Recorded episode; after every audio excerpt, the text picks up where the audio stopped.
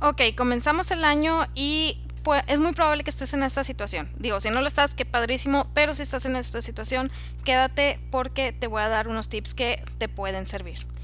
Has estado teniendo ventas, comenzaste tu proyecto, tu emprendimiento, empezaste a ofrecer tu producto o servicio, la gente se acercó contigo porque quería comprarte, te compró sin embargo, ya no regresó. Y de repente todas esas ventas que habías tenido, todo eso que habías logrado, pues ya no se está dando. Y te comienzas a sentir estancada. Sientes así como que, ah, caray, ¿y ahora a dónde volteo para ofrecer mi producto o servicio? ¿A dónde volteo para conseguir más clientes? ¿Qué es lo que está pasando? Yo había iniciado muy bien, había tenido ventas, todo se había dado padrísimo, pero ahora siento que ya no hay nada de eso. Entonces, ¿qué puedo hacer para poder avanzar? Bueno, el día de hoy quiero platicarte de este punto en específico. ¿Por qué? Porque aquí es donde comienzan esas realidades que no son tan agradables a la hora de ofrecer nuestro producto o servicio y que si no las tenemos analizadas, que si no las tenemos de cierta manera desmenuzadas, pues nos van a llevar a un punto en el que pensemos que a lo mejor lo que estamos ofreciendo no es suficientemente bueno. Cuando no es así, es simplemente que eh, estamos en ese punto en donde tenemos que dar el siguiente paso, pero no sabemos cómo hacerlo. ¿Por qué? Porque nadie nos habló de estas realidades no tan agradables. Pero primero que nada, Imagina que tu negocio puede generar ingresos sin que dejes en ello la vida. Imagina que cuando te tocan clientes difíciles sabes exactamente qué hacer, ya sea para dejarlos ir o para enamorarlos de tu marca. Imagina que cuando hables de tus productos o servicio lo hagas con la seguridad de poder estar llamando la atención de tu prospecto ideal. Ahora, deja de imaginar porque puedes comenzar a hacer todo esto realidad en emprendimiento saludable. Mi nombre es Wendy Vázquez, soy emprendedora, fotógrafa, esposa y una mujer decidida a ayudar a otras personas a generar ingresos por su cuenta porque creo que todo mundo tiene esta capacidad.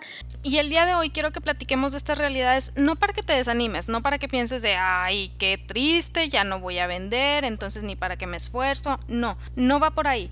De hecho, voy a ponerte un ejemplo que va a sonar un poquito cursi, pero va muy al punto, y es el de la mariposa. Cuando nosotros estamos viendo el gusanito que se encierra en su capullo para convertirse en mariposa, sabemos que para lograr su cometido, el gusanito tiene que luchar casi que por su vida, ya una vez convertido en mariposa, para salir de ese capullo. Si alguien interfiere con el gusanito, bueno, con la mariposa, para salir del capullo, si alguien le ayuda a salir, entonces la mariposa no ejercita sus músculos como debería y por ende pues no va a sobrevivir en el medio ambiente. ¿Por qué?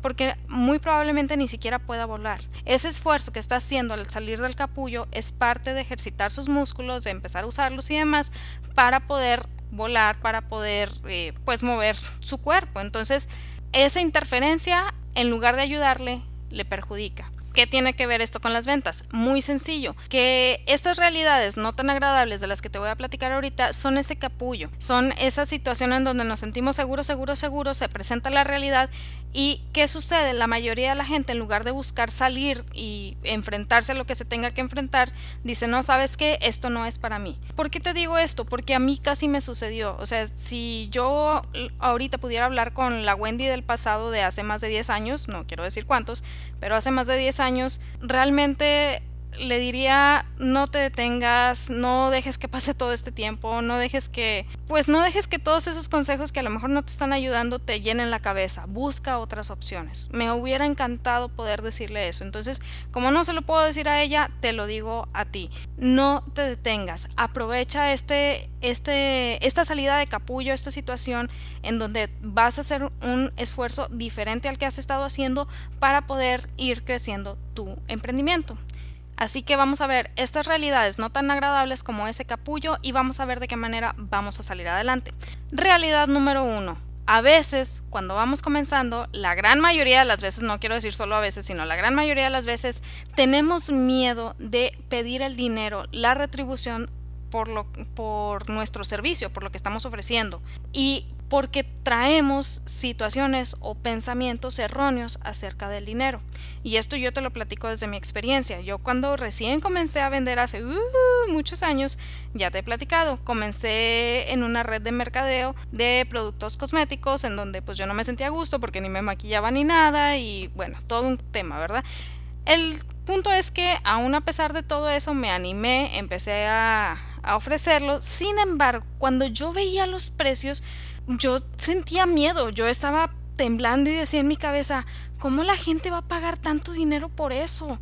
O sea, no, no, no lo entendía, no computaba, error 404, dinero no encontrado. O sea, de verdad para mí era un choque cultural muy grande. Bueno, no choque cultural, sino choque económico, no sé, en cuanto a mi, a mi relación con el dinero muy grande. ¿Por qué? Porque lo veía como cantidades exorbitantes. Sin embargo, no estaba contemplando muchísimas cosas como por ejemplo a quién me estaba dirigiendo, a quién le iba a ofrecer el producto, si realmente tenía la capacidad adquisitiva o no. Y también un factor importantísimo que en esos momentos yo ni me imaginaba, pero que es una realidad a la hora de las ventas.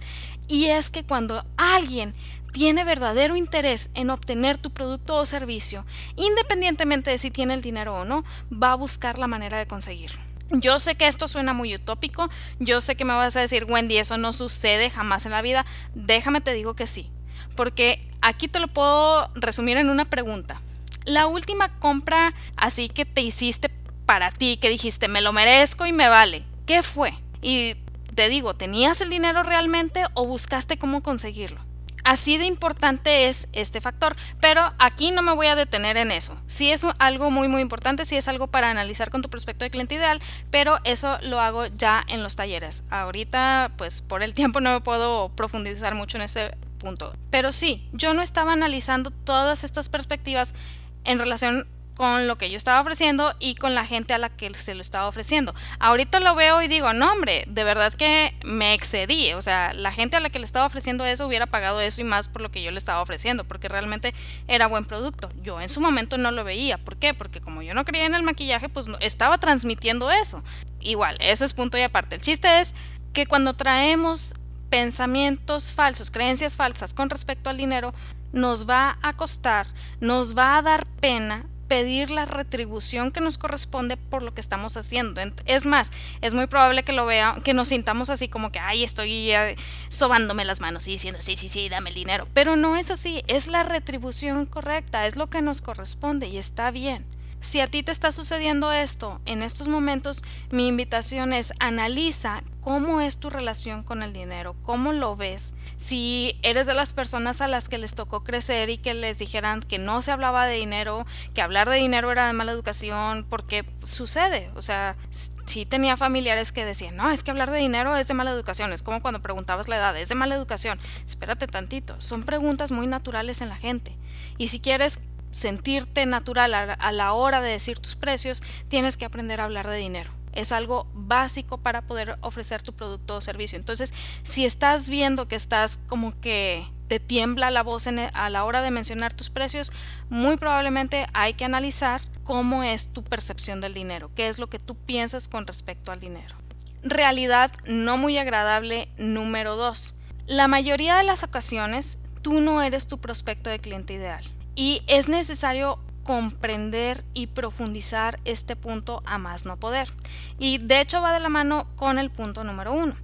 Ok, supongamos, me dices, Wendy, yo tengo buena relación con el dinero, yo no tengo problemas con el dinero y aún así me cuesta decir mis precios, aún así no me siento conforme, porque honestamente veo el producto o servicio y digo, está muy caro para lo que es, yo no pagaría por eso. Aquí es, a ver, a ver, a ver. Primero que nada, ¿Eres tú tu prospecto de cliente ideal? ¿A qué me refiero? Vámonos a algo súper básico. Por ejemplo, tú estás vendiendo productos para recuerditos para novias, o sea, para los eventos que las novias hacen, ya, ya sea despedidas de solteras, eh, sus bodas, etcétera, etcétera. Y, ves, y son productos de un rango más elegante, de un rango pues no, no sencillito, sino que tiene como que otro nivel. Entonces tú ves el producto y dices, Wendy, pues es que yo no lo voy a pagar, o sea, estoy pidiendo tanto dinero por todo esto, pero yo no lo compraría. Pues sí, pero tú no eres una novia, tú no estás en la situación en la que quieres obsequiar algo súper especial a tus invitados. Partiendo de ahí, ni siquiera eres tu prospecto. Tú no sabes en, eh, cómo actuarías ya en el momento en que entres en el rango de las novias. Otro ejemplo sería, estás ofreciendo, o más bien tu producto son calefactores, son calentadores de gas para sobrevivir el invierno, pero tú nunca pasas frío. O sea, dices, oye, ¿sabes qué? Pues yo en los inviernos de mi ciudad yo puedo estar sin prender el calefactor y no tengo ningún problema. Entonces, la verdad es que veo muy caro lo que estoy ofreciendo. Bueno, déjame decirte que tú no eres tu prospecto. El hecho de que tú no pases frío no significa que alguien más no pase frío. Digo, obviamente depende mucho de la temperatura de la ciudad y todo eso. Si estamos hablando de alguien que pasa frío a 25 grados, bueno, ahí yo recomendaría una visita al doctor. Pero si estamos hablando de una ciudad en la que sí baja mucho la temperatura, ponle tú 10 grados, 5 grados, es muy probable que haya gente que pase mucho frío. Si a ti no te sucede, está bien. No eres tu prospecto de cliente ideal, pero hay gente que está con ese problema. Hay gente que tiene esa necesidad y hay gente que dice, quiero esto, necesito esto. Si no lo tengo, voy a estar sufriendo más. Ese es tu prospecto de cliente ideal. Entonces, al producto que tú estás ofreciendo o al servicio que estás ofreciendo, no necesariamente tú eres tu prospecto de cliente ideal. Por eso muchas veces decimos, es que yo no sé si lo pagaría. Primero analiza, ¿eres tú tu prospecto para ese producto o servicio? Si no lo eres, entonces no te pongas a analizar si lo pagarías o no, porque no tiene nada que ver. Si lo eres y dices yo no lo pagaría, entonces ahí estamos hablando de algo más, que falta transmitir algo más, que falta una solución más real, que falta pues algo más tangible para que la gente sienta el beneficio, porque dices, oye, ¿sabes qué? A lo mejor no estás sintiendo ese beneficio. Entonces, ¿qué sucede aquí? Pues muy probablemente cuando estabas comenzando, pues la gente te compraba y todo muy bien y demás, te ponía un poco nerviosa decir el precio, pero ya no tanto. Sin embargo, llegaste a ese punto de estancamiento y empiezas a decir, a ver, ¿qué está pasando? Algo está mal, la gente no está comprando. Y es donde empieza uno a autosabotearse y llega al punto de decir, ¿sabes qué? Yo no sé en qué estaba pensando, yo no pagaría tanto por este producto o servicio. Bueno, aquí hay que analizar, ¿eres tú tu prospecto de cliente ideal? Si la respuesta es no, entonces no importa que no pagarías, no pasa nada, porque alguien que no es tu prospecto no pagaría y punto. Simplemente tienes que encontrar a tu prospecto, tienes que salir de esa zona en donde estás y decir, a ver, ¿en dónde puedo encontrar a mi prospecto? Si eres la persona que ofrece los recuerditos para las novias, pues te vas a los grupos de novias en redes sociales. Si eres la persona que ofrece los calefactores, te vas a los grupos en donde haya familias en donde estén buscando pues las opciones para calentar su casa. Ahí es donde vas encontrando a tu prospecto de cliente ideal. De aquí partimos a la realidad no muy agradable número 3 y que también va de la mano con la 2. Así como tú no eres tu prospecto de cliente ideal, tu familia y amigos tampoco lo son. No vale la pena preguntarles si pagarían tal o cual precio, porque muchas veces, no digo siempre, pero muchas veces la información que te den no te sirve de nada porque aplica lo mismo que en la realidad número 2. Si no es tu prospecto de cliente ideal, muy probablemente te va a decir, sabes que yo no pagaría por eso, a mí no me interesa, no le veo eh, una función, etcétera, etcétera, etcétera. Hasta que no se convierta en tu prospecto de cliente ideal, la información que te den no te va a servir. Ahora, no quiero decir de que pienses, ay, pues no le voy a preguntar nada ni a mi familia ni a mis amigos. No, simplemente analiza quién de ese círculo en el que te mueves entra como tu posible prospecto de cliente ideal.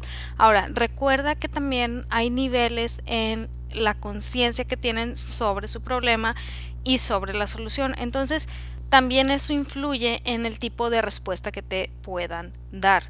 Pero si de primera entrada no es tu prospecto, la información que te den no te va a servir para poder hacer los análisis necesarios para impulsar tu producto o servicio. Entonces, analiza quién puede entrar como tu prospecto y qué información te, te está dando. Porque muchas veces también nos quedamos en la pregunta sobre el precio de ¿lo pagarías? ¿No lo pagarías? Pero no estamos dando ningún otro tipo de información. Y recuerda, cuando alguien está dispuesto a pagar algo, es porque hay información de por medio con respecto al producto o servicio, con respecto a los resultados que va a obtener. Entonces no es simplemente preguntar si sí o si no, sino ir más allá, analizar el método de venta, el resultado a obtener, etcétera, etcétera, etcétera. Todo esto lo platico más a profundidad en los talleres, pero así de buenas a primeras te digo, tienes que ver si la persona a la que le estás preguntando puede en algún momento convertirse en tu, en tu prospecto de cliente ideal o en tu cliente más bien. Ahora, también está la parte en donde ya nos han comprado y no regresaron a comprarnos. Aquí la invitación es analizar por qué te compraron. ¿Te compraron por una necesidad real o te compraron simplemente para ayudarte? Porque ya he platicado en otros episodios, existe también como la mercadotecnia de la esperanza y la mercadotecnia del favor, en donde ofrecemos nuestro producto o servicio y hay gente muy que muy genuinamente está dispuesta a ayudarnos, pero no significa que sea nuestro prospecto de cliente ideal. Por eso, cuando llegas a ese momento en que estás topando, en que la gente a tu alrededor ya no te está comprando, primero que nada te digo felicidades, vas por buen camino, ahora ya estás entrando, o más bien ya estás saliendo de, de esa etapa de la esperanza y del favor y ya vas a entrar en la etapa en donde tienes que analizar a quién le estás ofreciendo, qué le estás ofreciendo, cómo lo estás ofreciendo y cuánto estás cobrando. Estos análisis te van a ayudar muchísimo para poder ampliar tu cartera de clientes. Te digo, no es sencillo, por eso el episodio es enfocado en realidades no muy agradables, porque cuando llegas a ese punto sientes así como que todo se está desvaneciendo, no sé cómo explicarlo, sino más bien es como un, ah caray, o sea, mi mundo es tan reducido que pues yo no puedo vivir de esto, entonces te comienzas a cuestionar de realmente vale la pena, realmente va a funcionar, realmente me va a generar. Entonces, salir de esa zona de confort, empezarte a plantear estas preguntas te va a ayudar a incrementar el número de personas a las cuales estás llevando tu mensaje de ventas. Realidad número 4. Y esta es como... Va a entrar en un tema muy controversial, pero ya lo he mencionado en otros episodios. La calidad es lo mínimo que debes de ofrecer. Pero también tienes que tomar en cuenta que siempre, siempre va a haber alguien que pueda hacer mejor trabajo que tú. El hecho de estar pregonando soy el mejor, soy el mejor, soy el mejor, honestamente no sirve de mucho, porque decir soy el mejor no tiene manera de medirse. Y si empezamos a buscar la manera de medirlo, vamos a encontrar que no somos los mejores. Sí, la calidad es lo más básico que debes de manejar para tu producto o servicio. Por eso decir, tenemos un producto de calidad no dice nada, porque eso es lo básico, o sea, si me estás ofreciendo algo, yo espero que sea de calidad. Entonces, decir somos el mejor, número uno, estamos mintiendo y número dos, no estamos diciendo nada porque no hay manera de medirlo. Aquí, cuando nosotros somos conscientes de que siempre va a haber alguien que sea mejor que nosotros, nos ayuda a dos cosas. Primero que nada, enfocar nuestro mensaje de venta en algo distinto o en algo más medible y segundo, a siempre buscar mejorar. Nunca vamos a ser expertos en nada, nunca. Puedes mencionar al mejor en, no sé, supongamos, eh, yo sigo mucho a un chocolatero que me gusta mucho sus sus figuras y demás, que es a Mauri Guichon, no sé si estoy pronunciando bien el nombre. Me encanta ver sus reels, sus esculturas y demás. Y le digo a mi esposo, yo pagaría un viaje a Las Vegas nada más por ir a ver cómo hace una escultura, no sé. El punto es yo lo sigo por las esculturas, es muy bueno en eso. También hace su repostería y todo, pero a mí lo que me llama la atención son las esculturas. Sin embargo, hay otro repostero en Australia que tiene un show también en Netflix, este Zumbo, que él, su mentalidad es todo lo del postre debe ser comible. O sea, si estás incluyendo algo que no se puede comer en el momento, entonces no es válido tu postre. Si te fijas, ambos manejan calidad en lo que hacen. Este Amaury le mete toda la calidad del mundo en sus esculturas y este Zumbo le mete la calidad en que sus postres sean comibles tienen muy claros esos diferenciadores, tienen muy claros hacia dónde se están enfocando. En lugar de estar pregonando soy el mejor, simplemente se enfocan en seguir mejorando aquello que es su diferenciador, aquello que ya hacen bien. Entonces aquí tú tienes que buscar, a ver, ¿por qué la gente me está comprando a mí? ¿Qué es lo que está buscando cuando viene conmigo?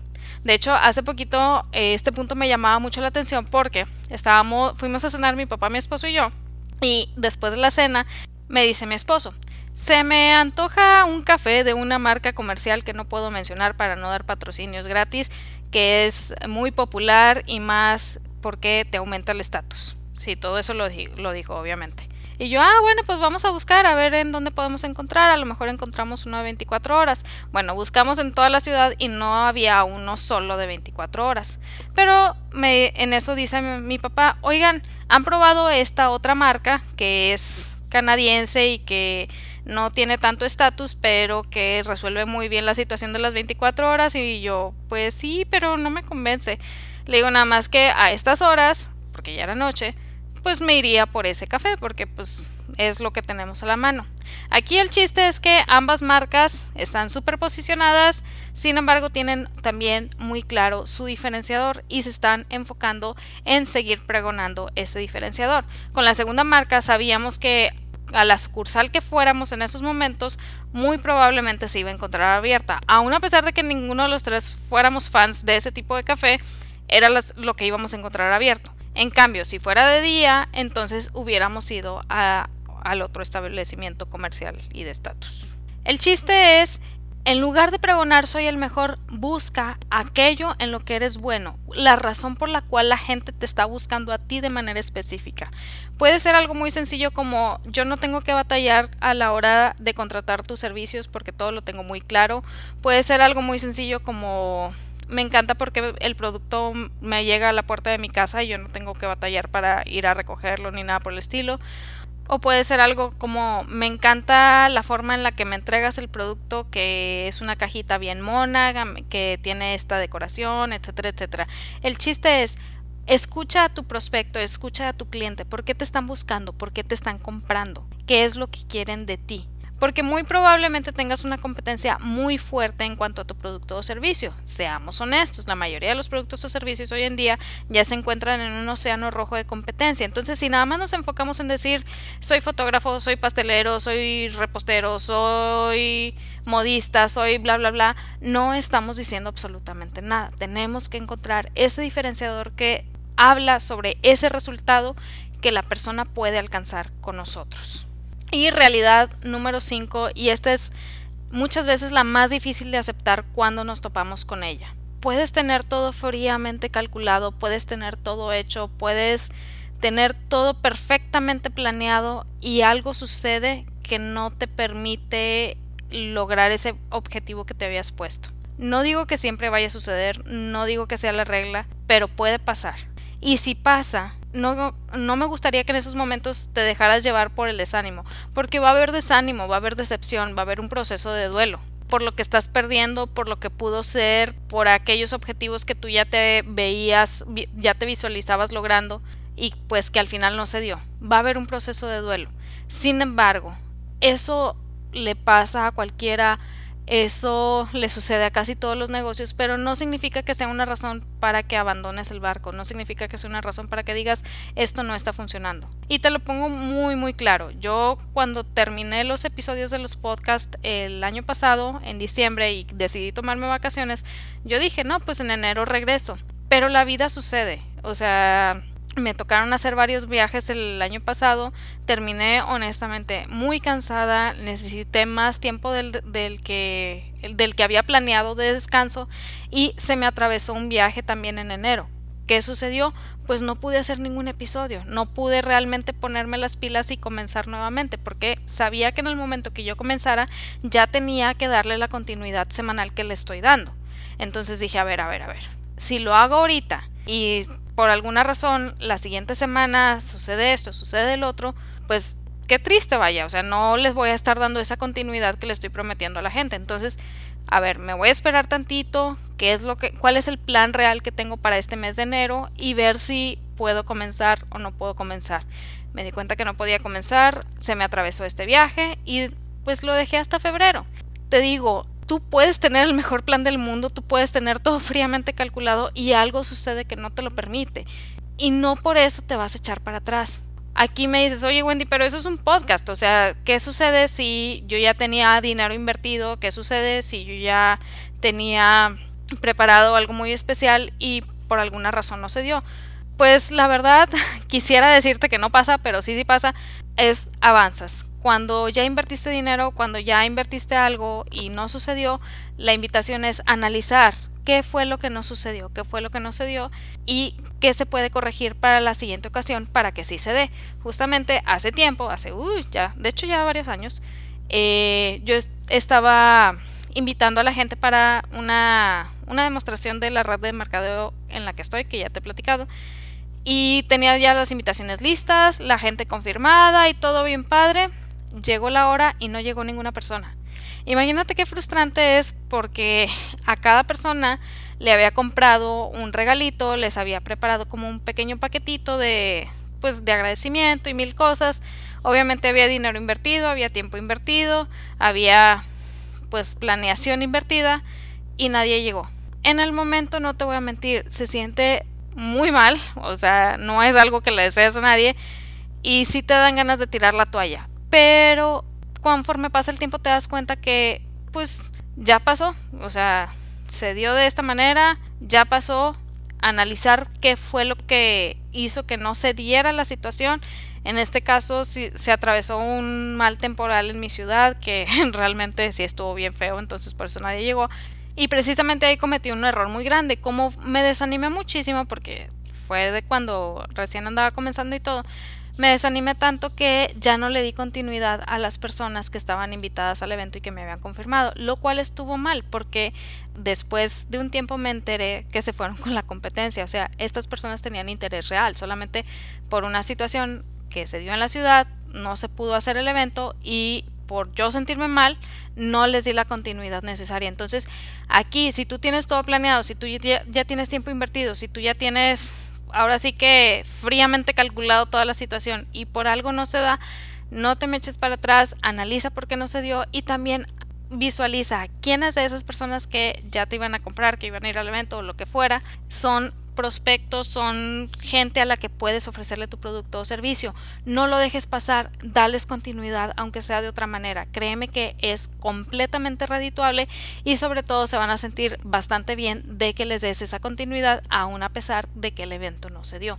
Entonces, si va a suceder, no te me sientas mal, no bueno, entiendo que quieras echarte para atrás, entiendo que quieras arrojar la toalla, pero no dejas que te ganen esos sentimientos. Más bien, ahora sí que date el momento, date el tiempo necesario para pasar ese duelo, date, permítete vivirlo, permítete sacarlo y a continuar y darle todavía más adelante. Te recuerdo, este episodio son eh, situaciones no muy agradables. ¿Por qué? Porque son como ese capullo donde la mariposa está tratando de salir. Son situaciones que cuando se dan sentimos como que nos estamos echando para atrás, como que las cosas no están funcionando, pero que en realidad cuando las logramos superar vamos a ver que se convierten en una ventaja para nosotros, vamos a ver que se convierten en ese punto en donde puedes empezar a aumentar tu cartera de clientes, puedes empezar a mejorar tu mensaje de venta, puedes empezar todavía a hacer sentir a los que te rodean como, oye, realmente se está dedicando a esto, no es simplemente un hobby, no es simplemente algo pasajero, sino que está muy bien enfocado y se ve que está avanzando. Y eso también es una buena presentación para tus ventas. Esto era lo que quería platicarte el día de hoy. Espero que esta información te ayude en tu día a día, en tu emprendimiento y recuerda sobre todo que para que puedas tener un buen emprendimiento tienes que estar bien tú primero. Así que cuando sean estas situaciones no tan agradables, date el tiempo para analizar, para tener el duelo necesario y continuar con base en lo que aprendiste debido a esta situación. También recuerda que si conoces a alguien que le pueda servir esta información, no lo dudes, mándasela, no sabes de qué manera le pueda beneficiar. Y por último, recuerda que en ti está el potencial para construir algo extraordinario, algo padrísimo, y la manera de comenzar a hacerlo es creyéndotela tú primero. Créetela, vívelo, hazlo tuyo y nos vemos el siguiente martes. Bye.